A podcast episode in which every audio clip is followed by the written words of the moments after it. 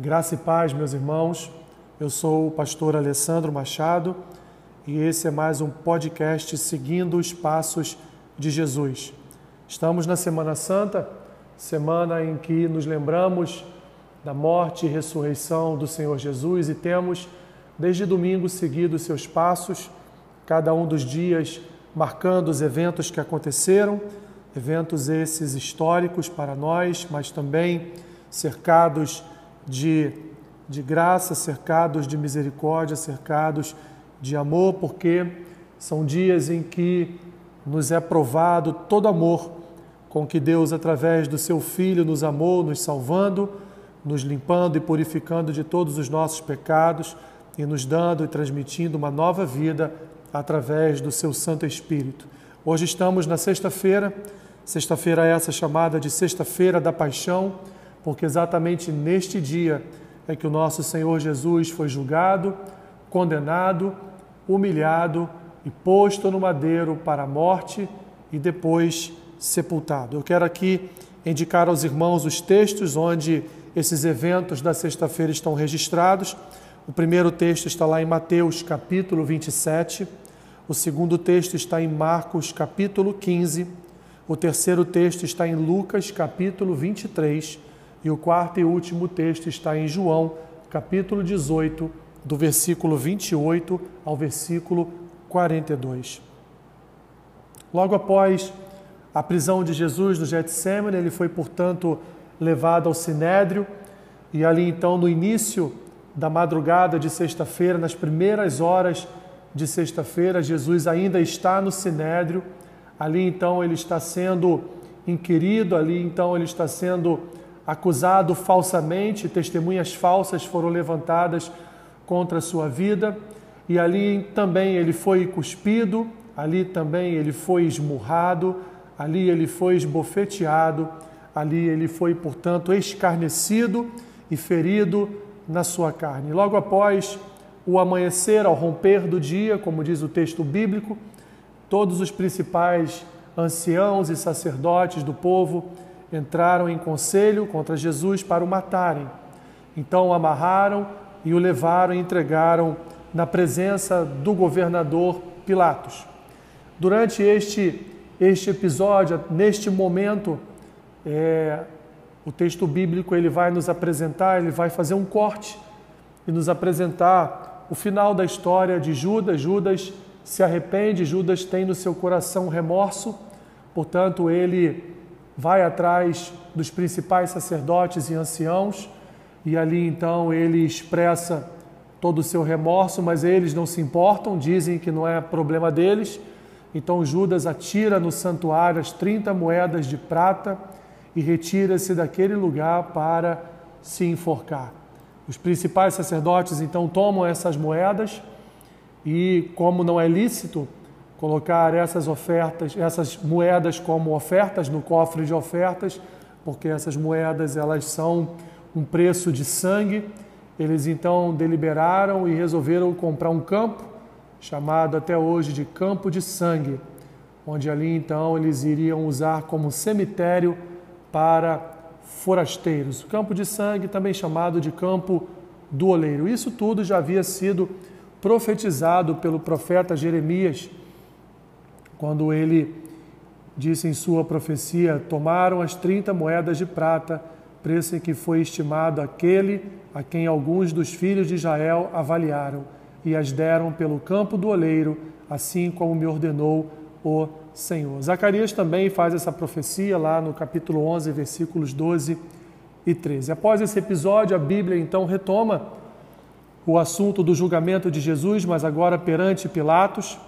Mas Pilatos tenta de todas as formas não, não condenar Jesus e envia Jesus até Herodes, que da mesma forma sofre também toda a pressão dos sacerdotes para que ele julgue a Jesus, mas ele também se abstém desse julgamento e devolve Jesus para as mãos de Pilatos, quando este, então, aproveitando-se é, da Páscoa, aproveitando-se da festa pascual, ele então faz o que todos os anos ele fazia, ele dá ao povo a oportunidade de escolher a libertação de um preso.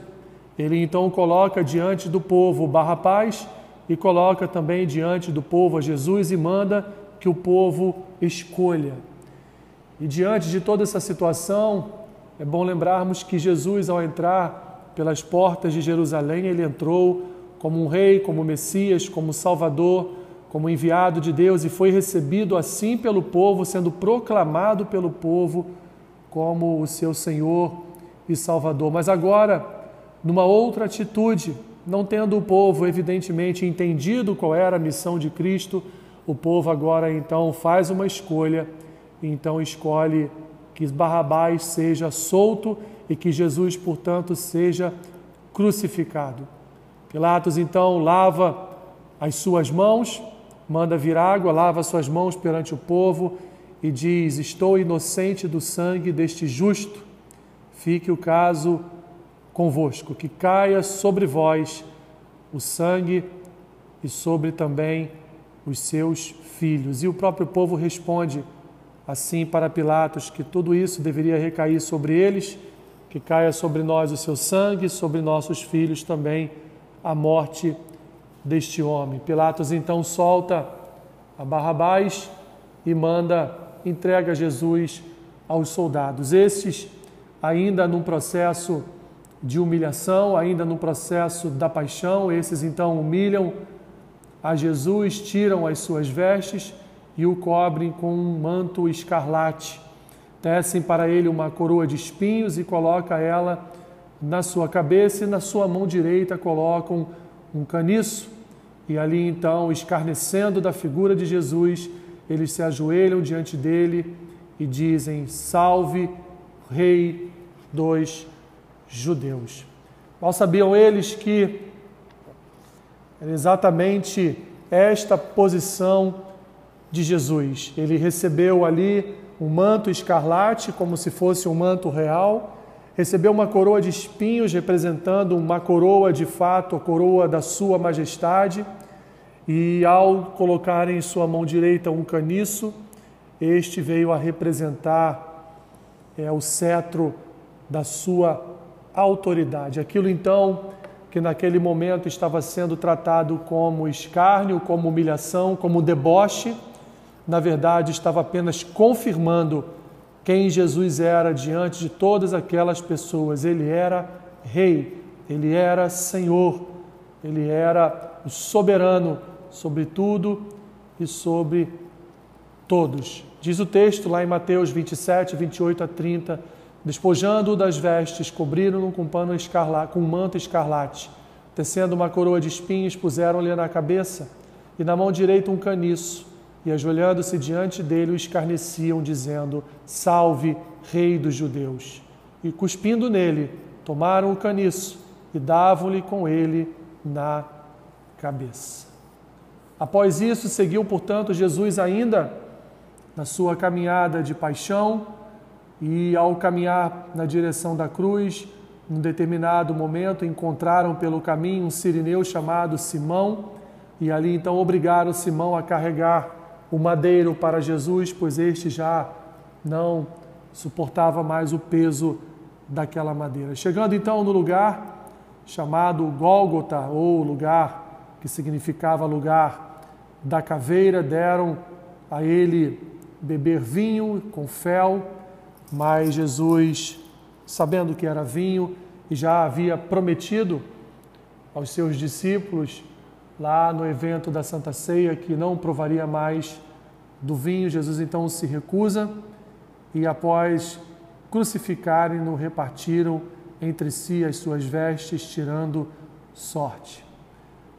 A morte de Jesus, meus irmãos, foi uma morte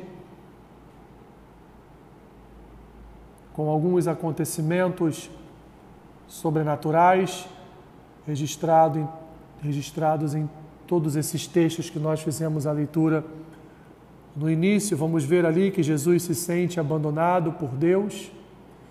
Vamos ver que ao entregar o seu espírito, Jesus clama ao Senhor, ele entrega o espírito e ali os poucos que estavam à volta em volta da cruz achavam que ele estava rogando para que Elias viesse salvá-lo. No mesmo momento que ele entrega o seu espírito, o véu do santuário é rasgado em duas partes, de alto a baixo.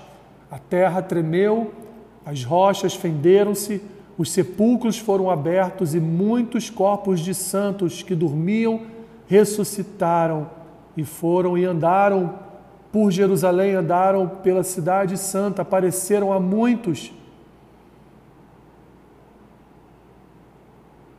Depois, como diz o texto, da ressurreição do nosso Jesus. O centurião, então, e os guardas que ali estavam presentes, como diz Mateus, ficaram atemorizados, possuídos de grande temor e chegaram à conclusão de que verdadeiramente Jesus era o Filho de Deus. As mulheres ainda estavam ali à sua volta, Maria Madalena, Maria, mãe de Tiago e de José, e a mulher de Zebedeu.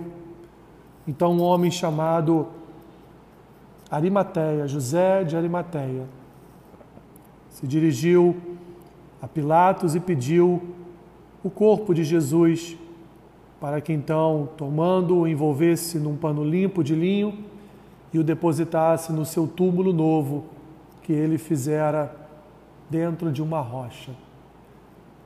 Esse é, portanto, meus irmãos, esses são, portanto, os acontecimentos, tudo aquilo que norteou essa sexta-feira da paixão, sexta-feira em que Jesus encerra a sua vida carnal nesta terra, em que Jesus voluntariamente entrega a sua vida no madeiro para trazer sobre nós remissão, para trazer sobre nós o perdão pelos nossos pecados, para trazer sobre nós a oportunidade de salvação, de reconciliação com Deus e de filiação com o nosso Pai.